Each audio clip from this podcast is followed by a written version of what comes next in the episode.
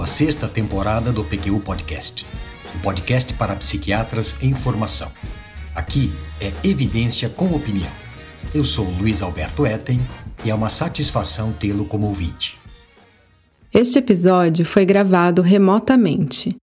Enquanto durar a necessidade de distanciamento social, as gravações do PQU Podcast serão feitas à distância. Lamentamos eventual perda de qualidade do áudio e contamos com a sua compreensão. Responda sinceramente. Está bem seguro quanto à condução das questões contábeis do seu consultório de psiquiatria ou tem dúvidas que o atormentam? Pessoa física ou jurídica? Livro caixa ou carnê-leão? Fazer sua própria contabilidade ou contratar um escritório? Pois é. Partindo do princípio que você é como nós, tem as mesmas dúvidas e angústias sobre como pode ser feita a contabilidade do consultório, foi que elaboramos esse episódio do PQ Podcast. Afinal de contas, como poderíamos saber sobre contabilidade se isso nunca foi ensinado, ou mesmo apresentado para a maioria de nós? O pouco que sei eu aprendi na raça, viu, Luiz Alberto? Eu sei de experiência própria que em alguns países ensina-se conceitos básicos de contabilidade e tributos no ensino médio. Aqui eu passei por ensino médio, faculdade, residência e saí para a prática completamente perdido. Pois é, Vinícius. É, essa é a realidade, né? Mas antes de continuarmos, apresente o PQU Podcast para quem está chegando agora. O PQU Podcast é uma iniciativa independente do Luiz Alberto e minha. Aqui você encontra dados científicos recém-publicados, protocolos e atualizações de tratamento, técnicas de entrevista, artigos clássicos e até contabilidade. Isso mesmo. Qualquer coisa que seja de seu interesse. Psiquiatra em formação. Segue aí, Luiz Alberto. Vamos lá. Convidamos o Cássio Eduardo Perucchi, contabilista, advogado e diretor da Modelo Contabilidade, escritório bastante conceituado aqui em Ribeirão Preto, para esclarecer as incertezas, desconfianças e questões mais comuns sobre contabilidade de um consultório ou de uma clínica de psiquiatria. Tudo bem, Cássio? Obrigado por ter aceito participar desse episódio do PQU Podcast. Preparado? Tudo ótimo, Luiz. Muito, é um prazer muito grande estar com vocês aqui e o que eu puder esclarecer de dúvidas para as pessoas, a gente está tá à disposição para fazer o melhor possível para esclarecer o pessoal que está se formando e que está querendo abrir o seu consultório, né, e que tem dúvidas, como disse o Vinícius aí, nessa parte de contabilidade e principalmente a tributação nesse país que é bastante complexo, né? Mas vamos lá. Legal. Ok, comecemos do começo então. Faculdade, residência médica ou especialização terminadas. CRM em mãos e muita vontade de trabalhar. Quais os primeiros passos contábeis, mas também burocráticos, que o jovem psiquiatra deve cumprir antes de colocar o seu consultório para funcionar, Cássio? Ô Vinícius, é, em primeiro lugar, a gente precisaria é, é, diferenciar né, é, o profissional é, que vai, se ele vai trabalhar num consultório, se ele pretende ter um consultório para atender é, pacientes, pessoas físicas, ou se ele pretende trabalhar como um terceirizado, contratado para trabalhar numa clínica especializada, ou se ele vai trabalhar para um convênio, ou se ele vai trabalhar em um hospital, né? São pessoas jurídicas. Por quê? Porque é, a, a, dependendo da, da para quem ele vai trabalhar, ele vai ter uma, uma forma de, de, se estruturar como pessoa jurídica ou como, como pessoa física, entendeu? Então, a, a no, no consultório, né, ele pode ser também uma pessoa jurídica, né, como pode ser é, pessoa física, mas como terceirizado, ele, ele provavelmente vai ter que ser contratado como pessoa jurídica, porque as empresas elas têm é, a tendência de procurar PJs, né, que a gente chama na, na linguagem comum, porque diminui o, o, encargo tributário que elas pagam, o encargo previdenciário, e onera bastante a contratação de pessoas físicas, né? É, não é segredo para ninguém que a gente vê toda hora na televisão, exoneração de folha, né? É o grande tema aí do, do momento, né? A gente está vendo na, né, no, no Congresso, né, reforma tributária, então as empresas elas tentam fugir de contratação de pessoa física. Então, se ele vai trabalhar para pessoas jurídicas, fatalmente ele vai ter que é, abrir uma pessoa, uma pessoa jurídica. Se ele for Entendi. trabalhar história, ele vai abrir como, como pessoa física, né? E aí, né, se ele for trabalhar como, como, como no consultório, como pessoa física, Aí ele tem alguns passos que ele precisa, né, é, é, tomar antes, né, de, de, de, de, montar o consultório. Então, a primeira coisa que, que eu aconselho é a pessoa, ela tem que escolher um local, né, e quando ela for escolher esse local para instalar o consultório, ela tem que ter alguns cuidados, né, é, principalmente porque é, nem toda atividade pode ser exercida em qualquer lugar no, dentro do âmbito do município. Existem legislações municipais que tratam da disciplina do, da atividade comercial, serviço industrial dentro do município. Então, todo município tem uma legislação que trata da, de, desse, desse assunto. Então, é, é, seria indicado que antes do profissional escolher o consultório, ele se dirigisse a prefeitura, né, ou é, contatasse um, um, um contador para que pudesse esclarecer para ele se aquela atividade que ele pretende exercer naquele local, antes dele alugar o imóvel, antes dele, dele contratar o imóvel, se é possível. Então, é o que a gente chama de viabilidade, né? É, pedir uma certidão de uso de solo, em alguns municípios chamam certidão de uso de solo, outros é, é, é viabilidade. Hoje, inclusive, para abrir uma empresa, a pessoa jurídica ela tem que fazer essa viabilidade é, automaticamente, senão ela não consegue nem o documento para iniciar o processo de abertura na Receita. Então é importante que o profissional, é, antes de, de, escolher o consultório, ele primeiro verifique se é possível a atividade naquele local.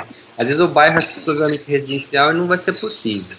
Né? Além disso, ele tem também que prestar atenção é, se o imóvel ele atende é, a legislação do Corpo de Bombeiros, se ele está adequado, né? se ele tem habite, porque às vezes o imóvel ele não tem o habite, e aí você vai dar entrada na prefeitura, a prefeitura vai exigir um habite comercial e tem que fazer modificações, o proprietário não fez, então a coisa enrosca, né? E, e você vai ter dor de cabeça para poder resolver isso, né? E você já alugou o imóvel, já está já tá exercendo atividade e a prefeitura não vai liberar o alvará de funcionamento. Além do HABIT, é importante também é, na atividade médica, né? Na psiquiatria nem tanto é problema, mas na, na atividade médica é, você precisa do alvará da vigilância sanitária local. Né? Quem expede isso é o município.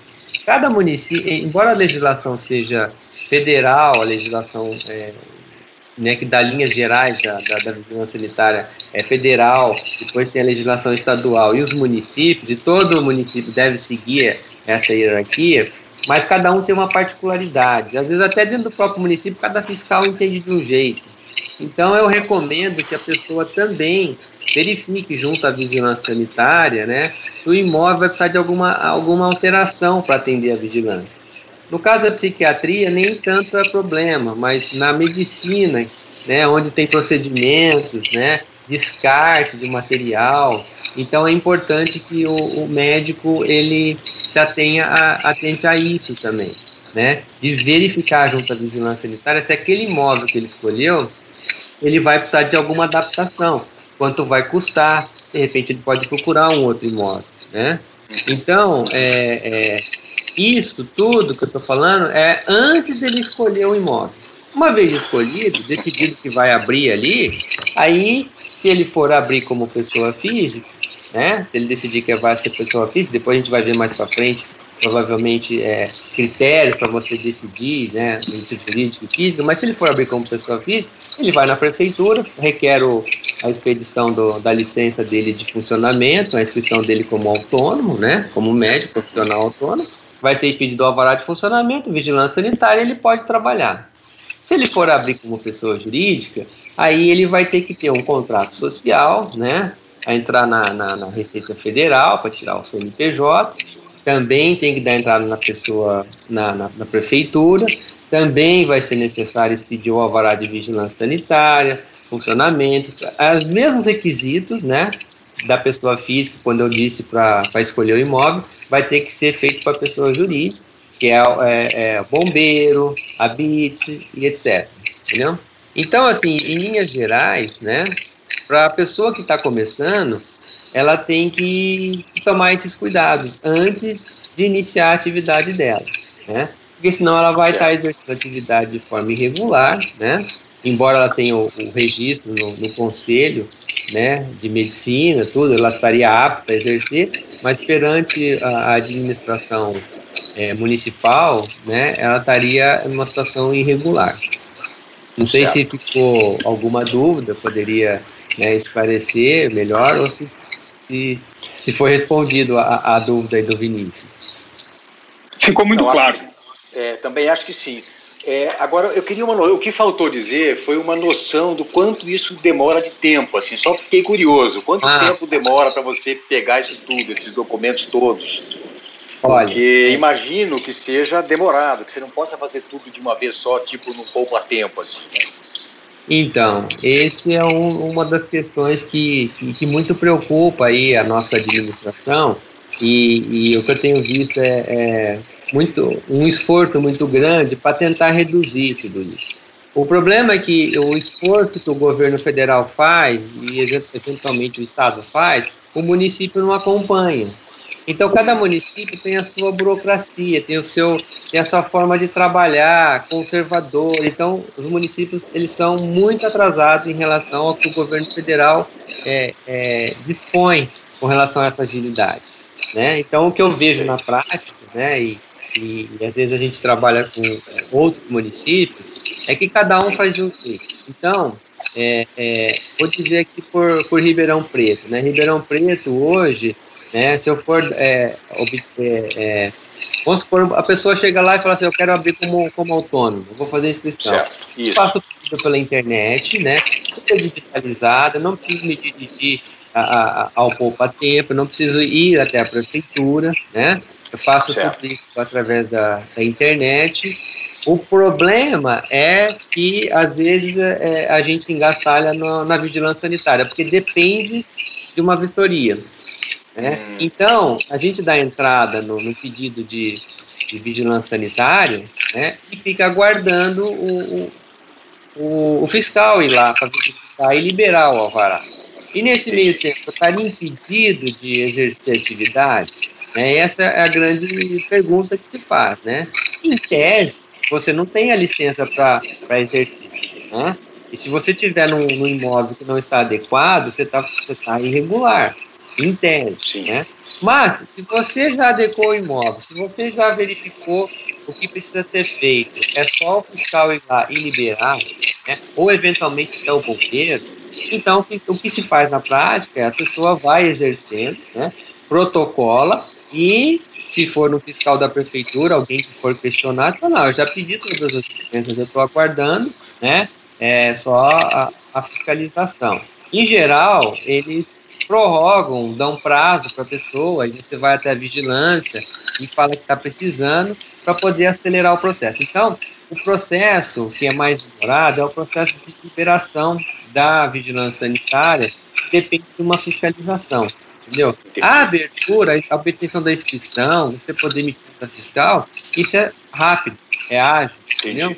Então, questão de dois, três dias, é, depende de cada município, é liberado já a inscrição. Ah, eu já posso emitir nota fiscal, eu já estou com a minha inscrição aberta.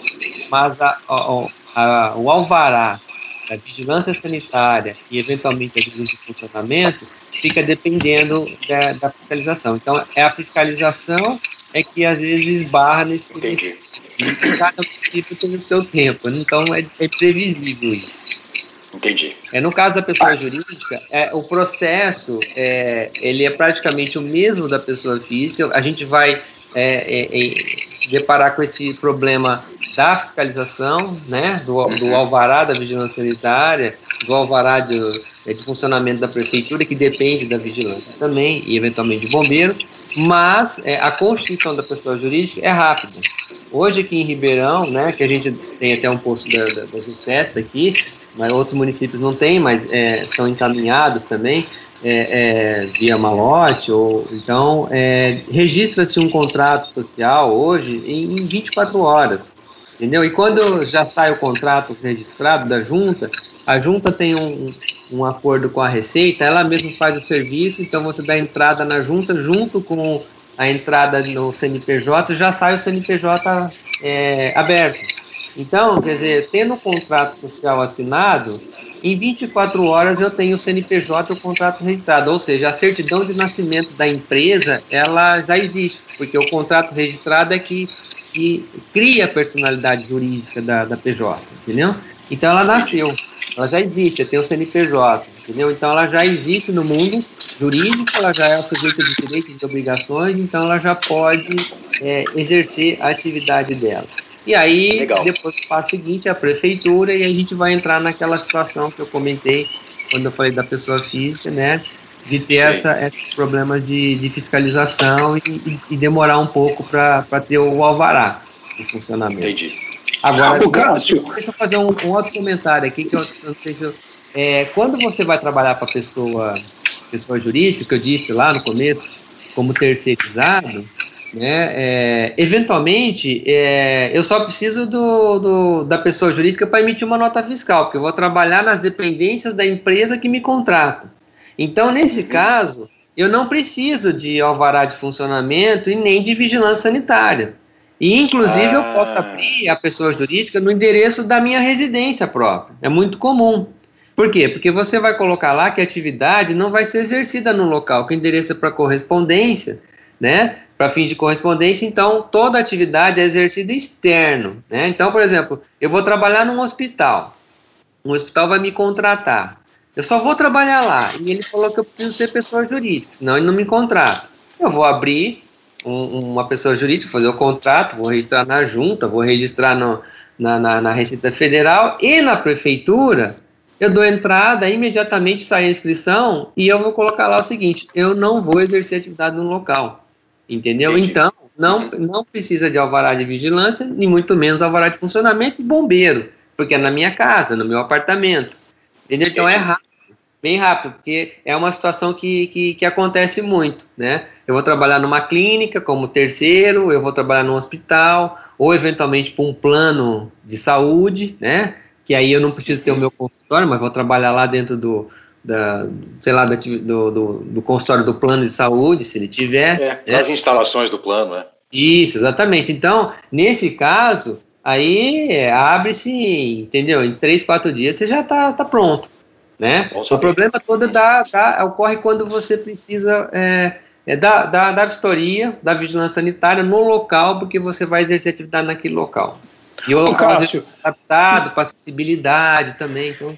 É, o Cássio, e no caso, no caso da pessoa jurídica, tem alguma etapa que passa pelo CRM? É, que etapa seria, eu me lembro disso em alguma situação aqui da nossa clínica, que etapa seria essa?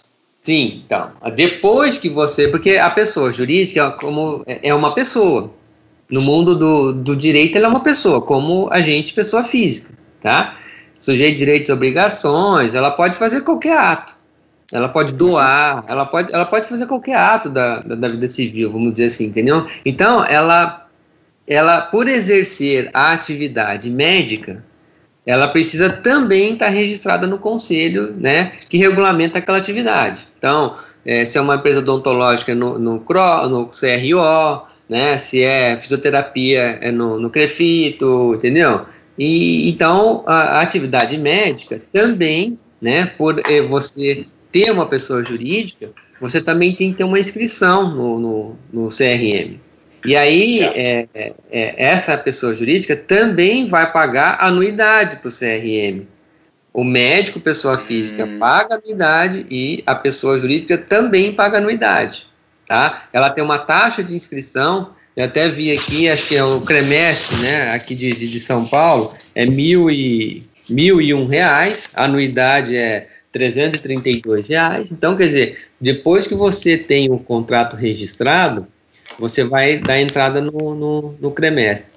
Mito, desculpa. É, o, CRE, o CREMESP, ele, ele, ele exige né, ele é diferentemente dos outros conselhos, na verdade o CREMESP faz o seguinte, primeiro eu tenho que vistar o contrato lá no CREMESP, para depois eu fazer o registro na junta. Os outros conselhos não, é o contrário. Então o CRO, por exemplo, eu, eu registro tudo e depois mando para o conselho e abro a pessoa jurídica e escrevo a pessoa jurídica lá. O CRM é o contrário. Então, esse processo de abertura, né, que eu falei para vocês, é, por ser no Conselho de Medicina, ele atrasa por conta do conselho. Por quê? Porque o conselho é, é, ele exige que eu viste o contrato lá, que eu passe pelo conselho primeiro, para depois eu levar ele a registro. Entendeu? Então, assim, aquela resposta que eu te dei, que é rápido, é rápido para eu fazer o registro na junta e ter o CNPJ, mas isso eu só faço depois que passou pelo CREMESP. E o CREMESP é, é, é complicado. É no mínimo 45 dias lá, entendeu? Se não for, se não for 60 dias. Agora não é à toa que eu me lembrava disso, viu, Cássio? Isso, então, foi, foi muito bom você ter feito essa consideração, porque eu tinha me esquecido que no CREMESP o processo é o contrário, entendeu? Se você me perguntar por que, que eles fazem isso, eu não sei. Seria até bom que alguém questionasse e falasse, ó, vocês são o único conselho que faz ao contrário e prejudica. Por quê? Porque eu fico, eu, eu alugo um imóvel, eu começo a pagar aluguel, eu fico dois meses, às vezes, dependendo do cremestre, tendo despesa, sem poder atuar. Tá, então outra dúvida que, que aflige os colegas, né, Cássio, uhum. e que tem a ver com essa decisão entre escolher entre pessoa física ou jurídica, é que há outros critérios que podem também interferir aí. Uh, um deles que eu me lembro, o que eu penso é o valor dos rendimentos que a pessoa tem. E também o número de fontes de renda, consultório, plantões, serviço público. É, é isso é. mesmo, Cássio? Quais outros critérios terem, devem ser levados nessa, nessa escolha? Então vamos lá. É, suponhamos que você é, possa abrir tanto pessoa física como jurídica. Fala, vou trabalhar no meu consultório, eu não vou trabalhar para pessoa jurídica, eu não vou trabalhar para convênio, nem hospital, ninguém vai me exigir um CNPJ. Então eu tenho alternativa. Né? Porque quando eu trabalho para pessoa jurídica, igual eu falei, eles me impõem a obrigação de abrir uma PJ, entendeu? Então eu, eu não tenho caminho. Agora, se eu vou trabalhar no consultório, então eu tenho alternativa. Falar, mas eu vou ser pessoa física ou pessoa jurídica? Eu já ouvi falar né? Muitas pessoas falam que pagam muito imposto. Um, então, é, é, é, só que nesse caso, a coisa é, ela é um pouco complexa, ela não é tão simples assim para você poder responder para a pessoa. O, o, certo é fazer uma análise do, da situação particular da pessoa. Tá? E, no começo, ela não vai ter essa situação é, esclarecida, ela vai, ela vai ter que fazer um plano de negócios, ela vai ter que falar, eu, eu estimo que eu vou ter uma receita de tanto, uma despesa de tanto, eu vou ter, entendeu? Porque é em cima desses elementos, desses números, que você pode fazer uma análise se é mais viável pessoa física ou pessoa jurídica, tá? Certo. É, na regra, em regra, assim, para a pessoa ter uma, uma, uma, uma, uma noção, uma regrinha básica, é o seguinte, quando vo, você já deve conhecer aquela tabela da do assalariado lá do imposto de renda, né? Quem faz declaração todo ano sabe. Sim. A gente tem uma tabela, né, que é por faixa, né? Por certo. faixa de rendimento. E então como é que funciona, né? Vou, vou tentar esclarecer aqui para as pessoas, para as pessoas até entenderem por que, que ela paga imposto no final do ano, um paga, outro tem restituição, um, entendeu? É, é, então as pessoas ficam às vezes é, sem saber. Né? Fala, pô, mas eu médio também, um paga, outro recebe restituição, um, um não paga, o que, que acontece? Então, aquela tabela lá, vamos, vamos, vamos é, fazer um, um parênteses aqui para poder é, esclarecer para o pessoal aí. Aquela tabelinha, né? Ela tem, ela tem é, uma, duas, três, quatro, cinco, seis faixas, entendeu? Então, até 1903, né, reais e 98 centavos, a pessoa é isenta. Então, quem ganha, né, esse rendimento por mês ele está isento de pagar imposto de renda, ele não precisa pagar imposto de renda. Se ele tiver uma única fonte, receber ao longo de 12 meses esse valor, ele não vai pagar nada de imposto. Tá? Aí, as outras faixas, né, é de 1903 até 2.826, eu pago 7,5. Depois eu tenho a faixa de 15, de 22,5, né? E acima de 4.664, a tabela atual, eu vou pagar 27,5. Aí a pessoa fala, nossa, 27,5, eu tô na última faixa, eu ganho 5 mil reais, eu pago 27,5 de imposto, tá? Uhum. Não é bem assim. Por quê? Porque a, o sistema do, de cálculo do imposto de renda, ele leva em consideração é, o rendimento que você teve para cada uma das faixas anteriores. Então, ah, se eu ganhei 5 mil, por exemplo, até 1.900 está isento. Então, é uma parte do meu rendimento ele é isento, eu não pago imposto. Aí, o que ficar na faixa 7,5, eu pago sobre 7,5. O que ficar na faixa de 15, eu pago 15. Então, eu vou fatiando o cálculo.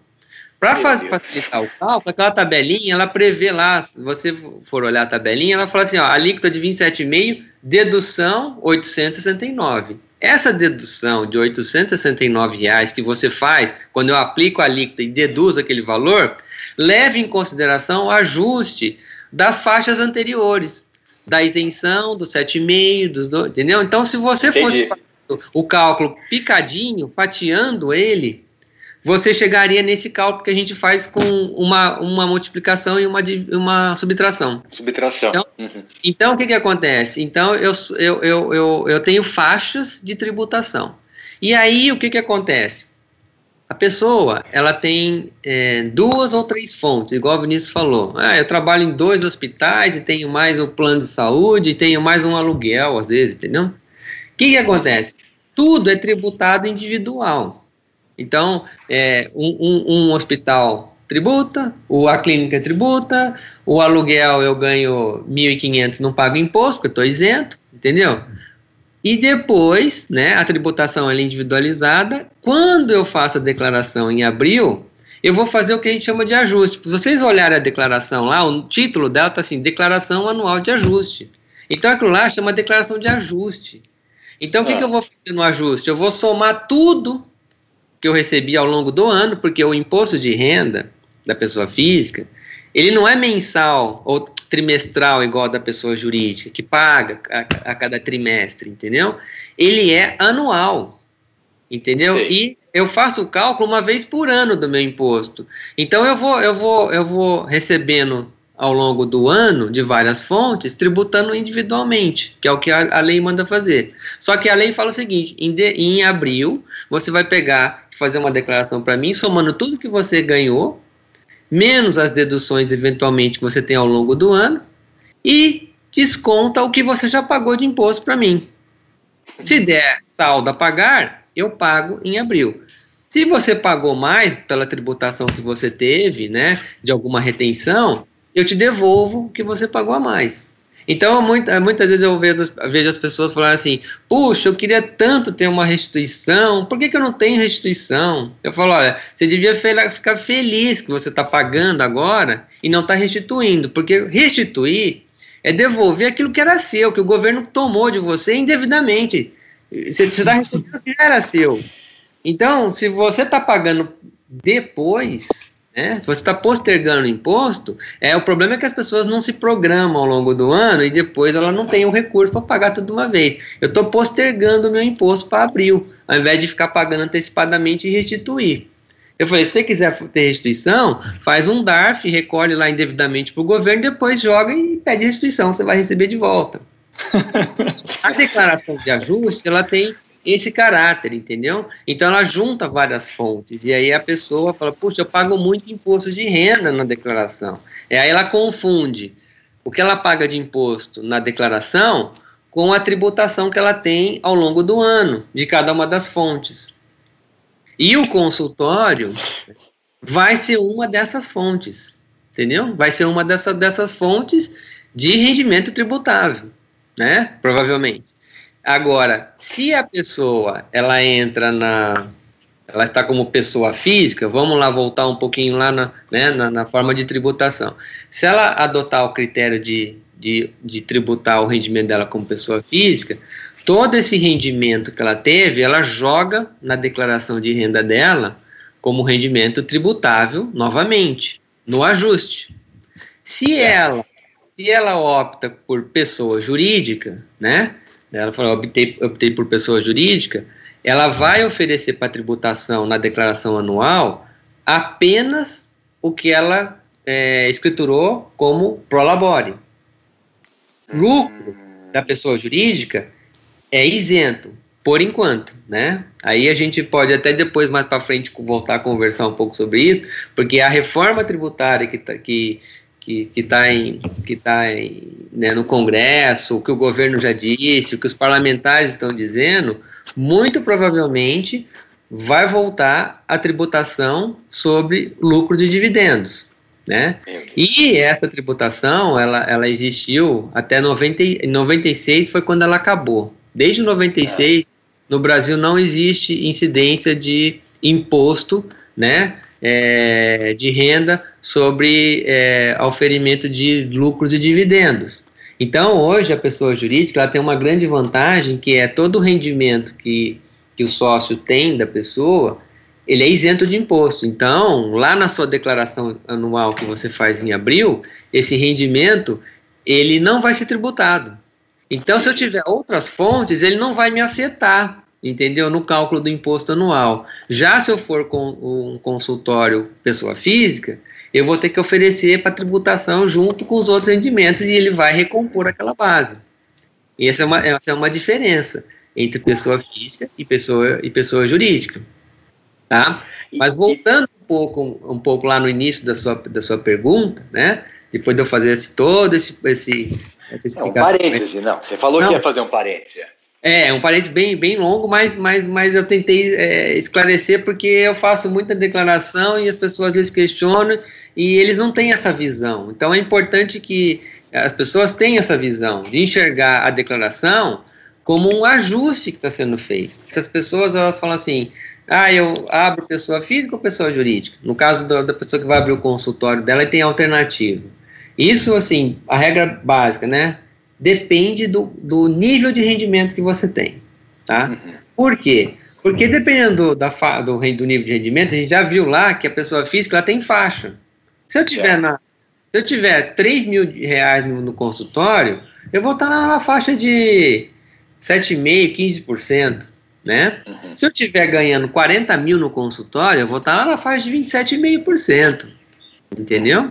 E aí, quando eu começo a comparar com a pessoa jurídica, a pessoa jurídica eu tenho algum, alguns modelos que eu posso adotar de tributação, né? a gente vai, vai, conversar assim, eu não vou tentar entrar em muito detalhe, porque senão é, é, às vezes vai dificultar um pouco a compreensão, mas como eu disse, certo. a gente tem que fazer o cálculo é, é, em cima de números, de dados de situação concreta, vamos dizer, né? Mas ah, eu, eu até posso, posso pegar aqui um, um, um, valor, até que eu fiz uma, umas contas aqui, né? Hum. Para poder ter alguns números para a pessoa poder enxergar melhor, né? Legal. É, uhum. Então, assim, vamos lá. A tributação da pessoa jurídica, né? Eu posso escolher que, que eu vou, como eu vou tributar né? Então eu posso tribu eu posso estar tá no regime do simples, né? Que, que hoje é, o serviço de medicina ele tem uma situação que, que às vezes é vantagem você estar tá no simples. A gente já vai comentar sobre isso. O regime do simples é um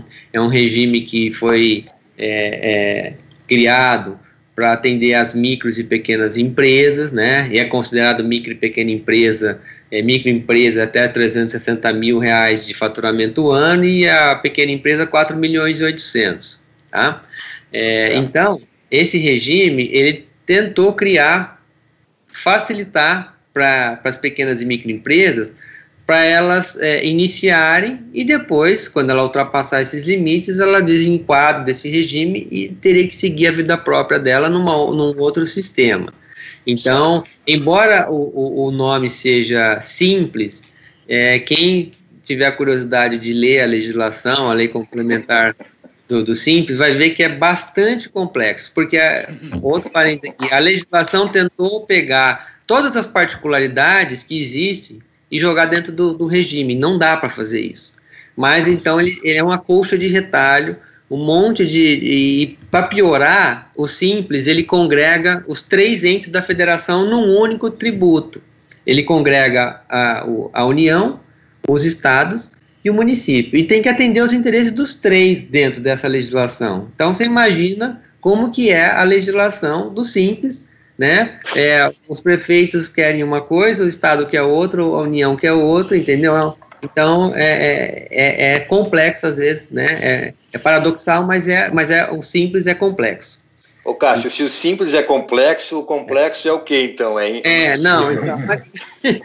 então, veja que a coisa não é tão simples assim, ah, eu sou lucro presumido, eu sou lucro real, sou, não, não tem uma, uma, uma, uma fórmula que você é, mata essa, essa questão é, rapidamente. Né? né? Hum. Então, então, o simples, ele é um regime né, que, que foi criado aí para essa situação. Né? E o ser, inicialmente, o Simples, é, ele não, não admitia é, os profissionais liberais, porque entendia-se que essas pessoas não precisavam de um incentivo, não precisavam né, estar é, tá dentro da legislação, e aí, com um jeitinho, uma ou outra atividade foi, através de lobby, foi entrando, né? Então, é, advogado entrou, o contador entrou, entendeu? E aí foi, né? E aí, o que, que, a gente tem? A gente tem, né, é, dentro do, do Simples, praticamente todas, é, são poucas atividades que não, não, não podem entrar. O serviço médico está lá dentro, pode adotar, né? Eu não vou entrar em detalhes aqui por quais são as atividades que não podem, senão a gente não vai acabar certo. nunca. O serviço médico, ele pode. E lá dentro do, do regime do Simples, né, que é, que é esse primeiro modelo que a gente está tá, tá conversando, é, eu também tenho é, alguns é, que a gente chama de anexo, né? É, onde, onde eu calculo o imposto por faixa de tributação, mais ou menos igual àquela tabelinha do imposto de renda. Igual. Certo. Então, dependendo da faixa de tributação, dependendo do meu faturamento anual ali, anual, eu estou numa faixa. E aí, é, nos serviços médicos, né, o é, que, que acontece? Eu tenho um anexo lá, que é o anexo 5, né? É, que ele é um pouquinho perverso, entendeu? Ele, ele, ele tributa fortemente a, a, a, as atividades, né? Quem cai nesse anexo é, é porque tem alguma particularidade com relação à folha de pagamento, entendeu? Que, que faz com que seja vantajoso. Em geral, serviços médicos, o serviço que você está me perguntando aí, de um consultório, não, se ele cai no anexo 5, não adianta, entendeu? Ele vai pagar muito imposto. Então, a alternativa é ele é, cai no anexo 3, que é o anexo onde você paga menos imposto possível. Qualquer atividade de serviço básico, qualquer serviço geral, hum. estaria nesse anexo 3. Lá, você, a alíquota mínima para você pagar de imposto é, começa em 6%. 6%, tá? Então, nesse, mas para você entrar no anexo 3, eu tenho um, uma particularidade. A lei fala o seguinte: ó, você pode sair do 5 e vir por 3, desde que você tenha é, comprovadamente gasto com mão de obra de 28 ou mais por cento do seu faturamento. Tá? Ah. Então, é, é uma forma como que o governo disse o seguinte, ó, eu te dou o benefício de pagamento de imposto, mas eu quero que você contrate mão de obra. Entendeu? Entendi. Então, Entendi. Gaste com mão de obra. Então, eu tenho é, secretário, empregado, que é a folha de pagamento, fundo de garantia, entendeu? Até o próprio prolabore do sócio é considerado gasto com mão de obra. Então, é, tudo isso soma para que eu possa cair nesse anexo 3, né, que é o anexo que, onde você paga menos imposto dentro do, do regime do Simples. Certo. Então, é, dentro do Simples, eu tenho essa situação, onde eu tenho dois anexos, dependendo da minha situação, eu posso estar no anexo 5 ou anexo 3. O anexo 5, só para você ter uma ideia, a primeira faixa de tributação, que é quem tem faturamento até 180 mil ano, que dá uma média de 15 mil por mês, tá? Então, só para a gente situar. Se eu tiver um faturamento no meu consultório de até 15 mil por mês, no anexo 5, ou seja, eu não tenho gasto nenhum com mão de obra, é só, sou só eu e mais ninguém, entendeu? Eu, então, eu não tenho gasto com mão de obra. Eu vou hum. pagar 15,5% de imposto. Já se eu cair no 3, eu vou pagar 6. Entendi. Um, é uma redução considerável. Só que eu tenho que ter mão de obra. Tá? Tá. Aí o que, que, costuma fazer? Costuma fazer o seguinte: falar, bom, é, vamos colocar um prolabore para você aqui, né? E o prolabore seria, entre aspas, um salário do, do, do empresário, do, do, dono da empresa, entendeu? Ou do, sim, ou do consultório da pessoa jurídica, entendeu? Que é tributado pelo IR e é tributado pelo, pela Previdência, entendeu? Igual o empregado é. E aí esse Prolabore vai lá na declaração de ajuste, lá que eu falei, como tributado. Esse não é lucro, tá? O Prolabore é rendimento Entendi. tributário. Então a gente teria que pegar, por exemplo, vamos. É, eu fiz um cálculo aqui sobre 15 mil, que seria o máximo para quem está nessa primeira faixa. Então, se eu tiver um faturamento no meu consultório de 15 mil, eu vou estar tá no simples ou no anexo 5, eu vou pagar 15,5% disso, ou eu vou estar tá no, no anexo 3 pagando 6% disso, mas eu teria que ter um Prolabor de 4.200. Entendeu? Eu teria que colocar lá 4.200 de Prolabor, o resto seria como lucro, entendeu? A gente faz a contabilidade, fala, ó, é, o Prolabore é uma despesa, né? É uma despesa. Certo. Assim como uhum. tem as despesas do consultório, aluguel, energia, tudo que você gasta, né? Então, eu, eu, o que sobrar é o lucro. E o Prolabore é um, um entre aspas, o salário do, do, do, sócio, né? E aí eu consigo, consigo é, é, chegar nessa, nessa relação. O problema de tudo isso é que eu, eu dependo do meu faturamento. E se o meu faturamento crescer, eu tenho que começar a crescer esse gasto com mão de obra também. Entendeu? Uhum. A ponto Você de. sabe, Cássio, Hã? em alguns, alguns países é, que eu conheço da Europa, é, o pessoal até trabalha menos exatamente para não ter que lidar com esses aumentos e reajustes. O pessoal meio que estaciona numa faixa, porque eles fazem as contas e falam: não adianta eu trabalhar mais, porque eu vou ganhar mais e pagar mais imposto. Isso tem, tem algum é... fundamento já no Brasil, não? É, talvez, talvez estejamos caminhando para isso, entendeu? No futuro, né? Para a pessoa falar é. assim, não, eu prefiro não trabalhar mais para ter que pagar é, mais imposto e ficar com o tempo livre para mim para poder fazer outras coisas, entendeu? Eu acho que não seria bem o, o caso aqui, mas eu fico na dependência, né, do meu faturamento. Ah, eu vejo muitas vezes na, na, na prática, no escritório, empresas que hum. se estruturam, né? Isso hum. é um uma coisa que o legislador não conseguiu é, ver, e só a gente que está na prática e lida no dia a dia, empresas que se estruturam num, num, num, regime, por exemplo, falar assim, ah, vou me estruturar nesse do simples, vou pagar 6%, beleza, meu, meu negócio funciona. Mas eu vou crescendo e quando eu saio, eu não consigo manter o negócio de pé. Pois é, rapaz. Entendeu? E aí tem pessoas que. Aí o que, que eles fazem? A solução brasileira aqui, né? E é, como o brasileiro dá jeito. Ele abre uma empresa no nome da sogra, depois ele abre uma empresa no nome do cunhado, depois ele abre, entendeu? Caramba, vai, rapaz. Vai dando nó na fumaça, como a gente diz por aí, entendeu? Para poder tentar manter aquele, aquele negócio que ele criou nesse regime, entendeu? Então, o, o regime limita o crescimento Entendi. da pessoa. Entendeu? Então, de Exato. tal forma que a pessoa, se ela sair dali e pular fora, desmancha tudo. Entendeu? Então ele fala assim: eu prefiro crescer, eu prefiro não desenvolver. Quer dizer, que país é esse onde as pessoas não enxergam isso? Que tem um, um, é um grande quando você sai. Entendeu? É a mesma coisa você falar assim: meu filho agora já sabe andar. Aí você pega e solta ele na Avenida Paulista. Ele já sabe andar. deixa, deixa se virar lá, porque ele sabe andar, ele tem que se virar sozinho. Não pode. Até 180 mil, você paga Isso. 6%. Aí depois vai de, 100, vai, aí de 180 até 360, 11,2. Sei. Tá? E depois de 360 a 720, 13,5. Guarda esse número, 13,5, entendeu? Porque você percebe, é por faixa. Depois de 720 a 1 milhão e 816, depois de 1 milhão e 800 a 3 milhões e 621, de 3,600 a 4,800, 33% tá?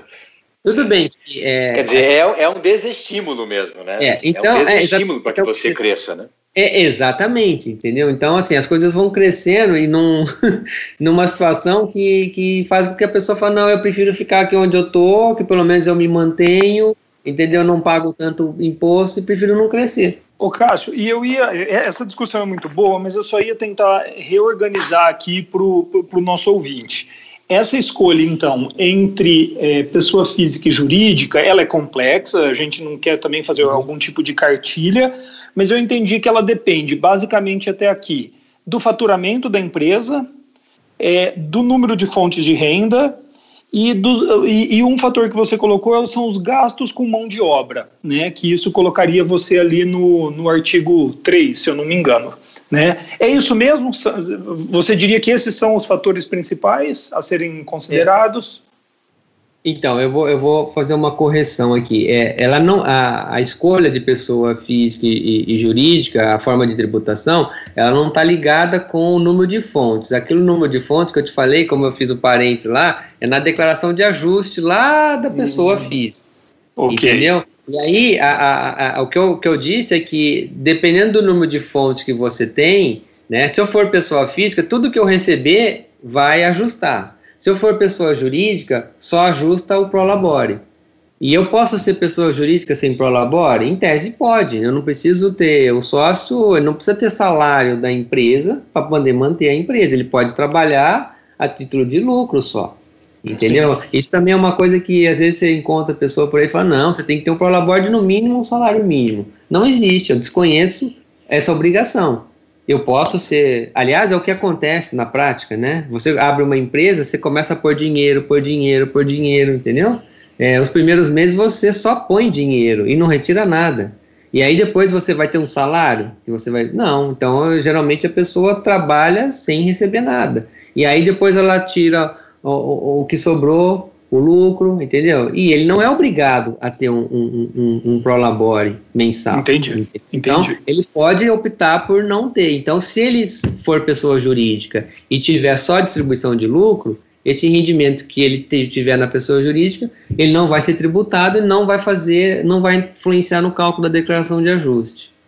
Então, a, a, a, o fator que leva, que a gente leva em consideração aí, basicamente é se eu vou trabalhar para pessoa jurídica e me exige, eu tenho que ser PJ, ou se eu for tiver alternativa, eu vou ver o regime que vai me atender melhor, entendeu? Entre pessoa física e jurídica, é, na faixa de tributação que eu vou estar.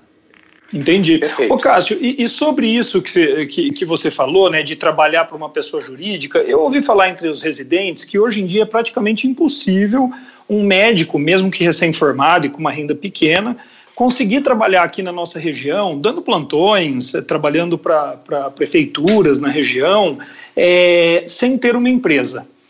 Será que é isso mesmo? Você teria algum comentário a fazer no sentido do. É abusivo que sempre exijam que o médico tenha uma empresa? Ou, ou, pelo contrário, é até bom, é melhor abrir logo essa empresa e cuidar da vida dessa maneira? Então, é como eu falei para vocês, a, a quando você tem uma, uma pessoa jurídica contratando mão de obra, né, e ela contrata essa mão de obra, é, que é pessoa física, ela tem um encargo de previdência de 20% sobre o que ela paga de remuneração. Então, se eu contratar alguém que eu vou pagar 10 mil, eu vou pagar 2 mil reais só para previdência. O contratante. O contratante, entendeu? Então, ele não quer pagar esses 2 mil reais. Se ele contratar essa pessoa como pessoa jurídica, que emite uma nota, que tem um CNPJ, ele não paga nada. Ele, o custo dele, ao invés de 12, é 10. Ele paga 10 e acabou. Agora, se ele contratar a pessoa física, ele vai pagar 10 para a pessoa e 2 para o governo. Ele vai ter o custo de 12, entendeu? É 20% a mais, é muita coisa. Então, é, para fugir dessa tributação da Previdência, é que eles preferem contratar como pessoa jurídica. Não há impedimento, né, de eu ter é, é, no meu consultório, eu sou pessoa física, eu faço meus atendimentos, eu faço meu livro caixa, eu pago meu imposto da forma como pessoa física, e para aquela pessoa especificamente, para aquele hospital ou para aquele plano de saúde, eu emito uma nota de pessoa jurídica só para ele. Entendeu? Eu posso fazer isso também. Não, não há impedimento. Tá? É, inclusive, eu já vi é, decisão da Receita, né, quando a pessoa mistura, pessoa física e jurídica, dentro do mesmo consultório, que você teria que pegar parte da sua despesa, né, que é deduzida no livro caixa da pessoa física, e ratear proporcionalmente com a pessoa jurídica, porque eu não posso canalizar toda a despesa para a pessoa física, que, que me influencia no cálculo do imposto, e a pessoa Ótimo. jurídica eu pagar o, o, imposto pelo lucro presumido, por exemplo, que a gente vai comentar é o próximo modelo de tributação que eu ia falar. Então, isso que o Vinícius perguntou, do, do, né, dos residentes falando, é um fato, sim, entendeu? E, e é muito comum, né? De, da, da, das empresas só contratarem pessoa jurídica por causa da tributação da Previdência.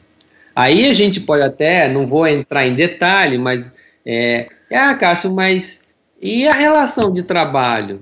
Eu tenho subordinação, eu sou obrigado a entrar e sair, ó, é, a cumprir ordens, a cumprir não sei o quê, entendeu? Então, é, do ponto de vista trabalhista, tanto faz se eu sou estou usando uma roupa de pessoa jurídica ou uma roupa de pessoa física. Comprovada a, Mas... a, a subordinação, entendeu? A Justiça do Trabalho não quer saber. Ela, ela manda é, pagar todos os direitos trabalhistas como se a pessoa fosse empregado, não fosse pessoa jurídica, entendeu? Entendi. Então, Entendi. A, é, é, isso é um outro é, viés, é uma outra coisa que a gente demandaria, acho que um outro podcast só para a gente poder explorar. Mas assim, eu só vou dar uma pincelada para a pessoa ficar sabendo. Falar, ah, mas eu sou pessoa jurídica, sou contratada, perdi. Eu, eu sou lá, sou igual empregado. Eu tenho horário para entrar, horário para sair, sou subordinado, faço relatório. Tudo que um empregado faz, eu faço, só que eu sou pessoa jurídica. Se a pessoa ingressar com uma ação trabalhista e comprovar a existência da subordinação, que é o principal requisito aí, pessoalidade, né, continuidade no trabalho, ela vai fatalmente receber todos os direitos trabalhistas dela e a empresa vai ter que pagar a contribuição previdenciária do todo o período que incidiu sobre a remuneração dele.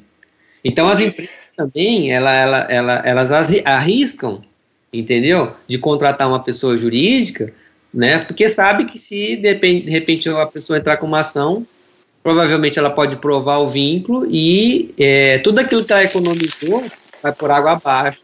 Entendeu? Então, deixa eu... Me esclarece hum? então uma coisa. Em princípio, então, Cássio, não haveria, é, digamos assim, um problema, assim, um, não seria um prejuízo para o, o colega em formação que está iniciando a carreira abrir uma pessoa jurídica, a não ser o preço de abrir essa pessoa jurídica, mas em termos de recebimento ele não vai ser mais é, ele não vai ser prejudicado. Não, porque se ele, se ele, se ele é, pagar os impostos jurídicos, escolher um modelo de tributação que, que, que seja, é, que seja adequado, com Sim. certeza ele vai ganhar, ele vai pagar menos imposto do que se ele fosse empregado. Porque o empregado não tem jeito, o empregado vai reter na fonte, é naquela tabela Exato. lá, ele tem, é. entendeu? E além disso, ele é obrigado a, a, a jogar no ajuste o salário dele, Sim. entendeu? De outras fontes, aí ele paga mais imposto. Então, não é de todo ruim você ser uma pessoa jurídica. Entendeu? Então vamos então, lá, pra, vamos retomar. Você, então nós temos três regimes de, de, de tributação, é isso? Que é o simples, é. que você já explicou, o lucro real o lucro e o lucro real, presumido. O lucro e, o, e a pessoa física, né? Então, ah, na tá, verdade, seríamos quatro. É, é verdade, é. Eu, isso. Eu parei no primeiro, eu estava lá parado isso. no simples, né? Quando a isso, gente isso. o assunto, fomos, né? Fomos, mas assim, voltando, né? É, é, é para a gente fazer aquela análise, né? De se eu vou ser pessoa física ou pessoa jurídica, a tributação é, que, que envolve, né? É, é a decisão, né? O quanto que eu vou é. pagar de imposto num ou no outro, né? Ela tá ligado a, a, a a escolha do regime que eu vou pagar o imposto. Então, o primeiro seria o regime do simples, que é aquilo que eu te falei, que a gente tem dois certo. anexos, que eu posso encaixar, uhum. né? E dependendo do anexo, eu posso pagar mais ou menos, né? Esse anexo ele é, é por faixas de faturamento. Eu dei uma noção para você aqui, para quem está na primeira faixa aí, no, ganhando 15 mil reais por mês de faturamento, né? Seria 6% no, anexo 3 e 15,5% no anexo isso. 5. Tá? Perfeito. E para é. você cair no anexo 3, a gente teria que ter um prolabore aí, ou uma despesa com secretária, entendeu? Folha de pagamento, de no mínimo 28%, né? Da certo. relação faturamento, gasto com mão de obra com faturamento, tá? Aí a gente tem um outro regime que é o, o, o muito usado, aliás, o mais usado, vamos dizer assim, entendeu? Para quem não tem gasto com, com mão de obra, que é o regime do lucro presumido. Certo. Entendeu? Todo mundo já deve ter ouvido falar, né? O é, que, que é esse regime do lucro presumido? O lucro presumido é o seguinte: como que eu apuro o lucro? Eu pego escritor toda a minha receita, escritura minha despesa, né? Grosso modo, Sim. tá? Falando, né, uhum. sem entrar em detalhes de como que apura o lucro, o lucro, o lucro. É, eu faço receita menos despesa, tenho um resultado e eu ofereço aquele resultado para tributar. Para tributar dois tributos, o imposto de renda e a contribuição social. Os dois, a base é o lucro, entendeu? Porque PIS é faturamento, COFINS é faturamento, entendeu? ISS é, é a receita, né, o serviço que você prestou. Então, a base do, lucro, do, do imposto de renda da contribuição social é o lucro. Ou eu calculo o lucro efetivamente, que aí seria o, o, lucro real, né, que é o real mesmo, ou eu presumo o meu lucro, independentemente da lucratividade que eu tenho. Entendi. Então a legislação permite falar o seguinte, ó, é, pega a sua receita, aplica um percentual sobre ela e eu me dou por satisfeito de você pagar esse imposto nesse, sobre esse lucro aqui. Ah, mas eu tenho mais lucro, não tem problema. Entendeu? Eu, eu, eu, eu cobro sobre o, a, a minha presunção. E se for, e se for, e se meu lucro realmente for menor, aí eu teria é. que pagar o lucro real, porque aí eu estou pagando mais imposto. Então, as empresas Lógico. que estão no lucro presumido é porque normalmente elas têm mais lucro. E aí, no, na atividade médica, né, é, a margem de presunção é 32%, né, quando você trabalha no, no, no consultório, né. Então, é, é, se eu pegar da minha receita, calcular 32%, isso seria a, a margem de presunção de lucro que eu vou usar para calcular o, o, meu imposto de renda e minha contribuição social. Tá? Certo. E além disso, né, a pessoa jurídica do lucro presumido, ela paga outros tributos aí, que é o PIS, o COFINS, todo mundo já deve ter ouvido falar, né, pelo menos de nome, né, que é um percentual do faturamento também, o PIS 065 o COFINS 3, né, o ISS, é que é o Imposto sobre o Serviço, que aí paga para o município, paga separado para o município. É, a alíquota mínima é 2%, mas cada município tem, um, tem liberdade para tributar né, é, diferente esse valor, entendeu? Então pode ser 2,5%, 3%, uhum. entendeu? Então aí é, tem que ser feito, tem que ser verificado no município que a pessoa está, qual é o ISS para atividade médica, serviços médicos, certo. né? Uhum. E, e, então, assim, basicamente, é, é, o lucro presumido, ele, ele, você paga todos os impostos que dentro do simples eu pago numa alíquota única, eu pago tudo separadinho, entendeu? Eu pago entendi, uma alíquota, entendi, entendi. uma contribuição social, uma do PIS, uma do COFINS, uma do ISS, né? E eu tenho que pagar também a contribuição previdenciária, né, sobre a minha folha de pagamento, eventualmente sobre o meu prolabore. Um detalhe que eu esqueci de falar, não comentei no Simples, que essa é uma das grandes vantagens desse, desse, desse sistema, é a, a, contribuição previdenciária, né, que, que onera bastante as empresas, a gente ouve muito falar da, da desoneração da contribuição, a contribuição previdenciária ela está embutida lá naquela alíquota que eu pago lá do Simples. Ah, então, entendi. Você, você uhum. tem já tem a minha previdência lá. Se eu tiver 10 secretárias ganhando mil reais cada uma e gastar 10 mil de folha, eu não vou pagar nada de contribuição, de, de contribuição previdenciária. Está dentro dos 6%. Entendi. Entendi. Se eu tiver no, no, no, lucro presumido, eu vou pagar 10 mil reais de salário para a secretária, eu vou pagar 20% de contribuição, mais o seguro de trabalho, mais o tal dos terceiros lá, que vai dar 5 e pouco, vai dar quase 27% de previdência. Puxa vida. E, é. e, o lucro real é a mesma coisa, mas em cima lucro real, um mesma coisa mais aproximado. É a mesma coisa, a mesma linha do presumido. A única coisa que muda do lucro real para presumido é o cálculo do lucro. Por quê? Porque Sim. o lucro, é, linhas gerais, né? Aí a gente entra em outros detalhes de cumulatividade, PIS e COFINS, eu não vou nem, nem falar sobre isso. Mas, assim, tá. basicamente é, é, é, a, é, é, o lucro que eu, que eu tenho. Agora, é, da minha experiência prática, Nunca vi é, é, nenhuma clínica ser lucro real, entendeu? Por quê? Porque a Entendi. lucratividade é sempre maior do que os 32%, entendeu? Entendi. É, né? A não ser que seja uma coisa muito particular que, que o lucro real seja de fato é, é, indicado. Então é, ele está realmente é, descartado dessa, dessa análise de cara, entendeu? Porque a gente é uma situação muito particular. Então a gente fica, a rigor, entre três opções o lucro presumido, o simples e o, o, o a, a pessoa, pessoa física. A pessoa física, né? Ela é muito indicada para quem está no começo. Já, é, já pode, já pode, a pessoa já pode ter isso na cabeça. Ah, é preciso consultar um contador, fazer uma consultoria, fazer cálculo, fazer conta. Não, estou no começo, meu rendimento vai ser 3 mil, 4 mil, entendeu? Não vai passar de 5 mil. É, não preciso nem fazer conta. Indicada é, é, é, é pessoa física. Entendeu? Porque meu consultório é pessoa física. Por quê? Porque você vai estar naquela faixa de, de, de, de tributação lá, que a alíquota efetiva não é, é os 22, os 27,5%, entendeu? Que a gente, quando faz o cálculo das deduções, você vai estar numa uma alíquota menor. Além disso, eu vou poder deduzir algumas despesas do meu consultório, então eu só vou oferecer para tributação, na pessoa física, o resultado. Fala, pô, mas eu tenho contabilidade para fazer isso, eu tenho que ter receita e despesa. É bem simples, porque é por livro caixa.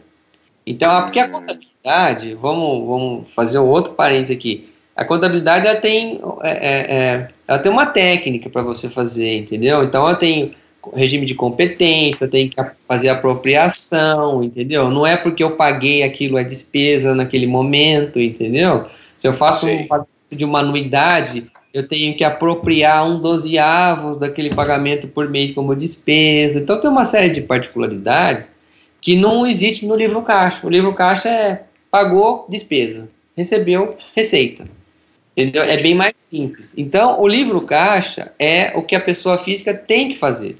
Inclusive, o profissional liberal, médico aí, né? Quando ele faz a declaração de renda dele lá, no ano, no, no final do ano, em abril, Lá tem um campo, lá rendimento de pessoa física, livro caixa. Então eu tenho que colocar todas as receitas e as despesas lá. E hoje é obrigado a escriturar o livro caixa no sistema, no aplicativo da Receita, onde eu importo para a declaração.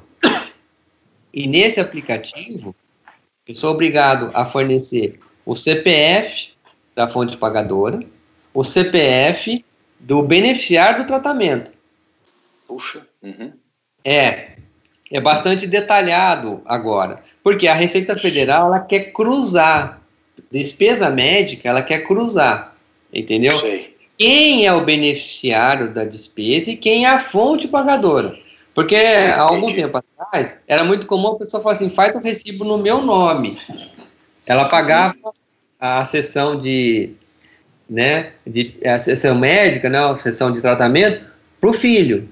E ela põe no nome dela, porque ela jogava como se fosse. Aí você pegava e, e apresentava um recibo lá para a Receita. Então já faz algum tempo que isso acabou. Então o médico ele é obrigado a informar, se ele for pessoa física, para a Receita, nesse livro caixa que ele é obrigado a fazer, ele é obrigado a informar o CPF da, do, da fonte pagadora, do pai ou da mãe, e do beneficiário, de tal forma que a fonte pagadora, ela não a deduz na declaração dela. É quem põe o beneficiário como dependente. Então, o pai paga, vai o CPF dele lá, o CPF do filho, e quem põe de dependente é a mãe. É a mãe que vai deduzir aquela despesa. E ela cruza Entendi. por esse livro caixa. E exige CPFs. Já a pessoa jurídica, ela também faz uma declaração, aí chama de DEMED, que é uma declaração anual com todas as notas que ela emite, informando o CPF do beneficiário e da fonte pagadora. Também é uma outra declaração que, que acaba tendo que fazer todo ano, entendeu? As, as pessoas já o livro, já a pessoa física faz isso via livro caixa. Então sai lá pelo livro caixa. Então esse pessoa, essa pessoa física, ela pega, né, baixa esse aplicativo. Não precisa ser um contador para fazer isso, entendeu? É, em tese feito para que qualquer pessoa faça seu, a sua própria apuração de imposto. Igual qualquer pessoa pode fazer a sua declaração. Ah, mas eu posso Entendi. mandar alguém fazer? Pode. Muita gente pede para a gente fazer, não quer saber, porque tem. Uh, qual é a regra para você? Qual é o cuidado que você tem que tomar ao fazer o livro caixa? A regra geral para você ter na cabeça é: eu só posso deduzir aquilo que é necessário para que eu aufira aquele rendimento. Tá? Se eu tiver regra na cabeça, então, por exemplo, plano de saúde do médico, ele não pode ser deduzido no livro caixa. Por quê? Porque não, sou, não é necessário, para ele oferir a receita dele, ele ter o plano de saúde. entendeu? É, Sim, é, é claro. É, é, anuidade do CREMESP, pode deduzir. É, insumos, né? É, energia, é, o, a internet, o, o condomínio, o aluguel, o telefone, entendeu? É, combustível do carro dele. Não, não pode, porque para exercer atividade médica você não precisa de, de, de gasto com combustível. Despesa com manutenção do carro. Ah, mas eu vou lá no paciente, eu vou lá no hospital, eu, eu tenho despesa com o meu carro, mas a Receita não aceita, porque, ah, se você fosse um viajante, um representante, um, sabe, aí tudo bem, porque é necessário para executar uh, aquele serviço, aquela despesa. Então, a, a regrinha seria essa. Então, o, o, médico pode fazer o livro caixa dele, ele pode escriturar, então ele vai lançar lá toda a receita dele, naquele, o que ele recebeu naquele mês, o que ele gastou, o sisteminha da receita já faz o cálculo, faz a guia do DARF para ele pagar e ele paga Entendi. todo mês. Uhum. E aí depois ele faz o ajuste da declaração, importando todos esses dados, e aí essa receita menos a despesa vai ser oferecido para tributação junto com outras rendas. Aí vem a renda do hospital, aí vem a renda do, do aluguel, aí vem isso aqui, junta tudo, veja quanto que ele pagou de imposto e paga-se a diferença. Muito legal, Cássio. Muito boas essas explicações. Eu acho que também serão muito úteis para os nossos ouvintes. Para nós estão sendo muito úteis, né? Em sua opinião, então, em que momento um médico deveria recorrer aos serviços de um escritório de contabilidade? Há um ponto de complexidade a partir do qual isso seria mandatório? Então, quando você tiver uma pessoa jurídica, você tem que ter um contador. É porque a exigência do Código Civil, o artigo 1179, fala que é, as pessoas, as pessoas jurídicas, elas, é, elas têm que ter um sistema de contabilidade. E aí o sistema, quem é a pessoa habilitada, né, a, a, a fazer isso é o contador que está sujeito à inscrição no CRC. Então tem que ter um contador. Se ela for pessoa física, ela não precisa de um contador. Porque ela pode, ela mesma, como eu falei para você, entendeu? É, mas muitas vezes as pessoas é, acabam falando, pô, mas eu vou ter que perder meu tempo, vou ter que estudar, vou ter que ver isso, eu não sei, eu tenho um receio. Então, acaba se contratando um profissional para fazer esse trabalho. Às vezes até emissão de notas, as pessoas falam, não, emite nota para mim, eu não quero saber, eu tenho que entrar na, na internet, eu não sei como é que faz, entendeu? Então, mas você não precisa. É a mesma coisa, vou te dar um exemplo aqui, de você licenciar um carro. Certo. Né? Tem pessoas que vão lá no Poupa Tempo, ou, é, ou fazem pela internet, entendeu? Fazem. E tem pessoas que procuram um serviço de despachante, entendeu? Porque fala, ó, faz para mim quanto custa tal e me entrega pronto. Então, Isso. na pessoa física, né, é, fica a critério dela, entendeu? Ela não tem obrigação de ter um, um, contador, a menos que ela se ela ache que seja necessário, ela pode contratar um profissional. Como pessoa jurídica, não vai ter jeito, ele vai ter que ter um, um, um contador responsável, entendeu? Que vai ser responsável é, pela, pela, pela escrituração contábil, entendeu? E Perfeitamente. vai, vai uma outra informação, né? Que é, a lei, a lei tributária, nossa lei tributária, se você for olhar, ela fala que não é necessário, não é necessário para fins do lucro presumido que eu tenha um, uma, uma, contabilidade, eu posso ter um livro caixa, entendeu? Hum. Mas a lei é, civil que rege a, a, as, as pessoas jurídicas, ela exige é, a escrituração contábil.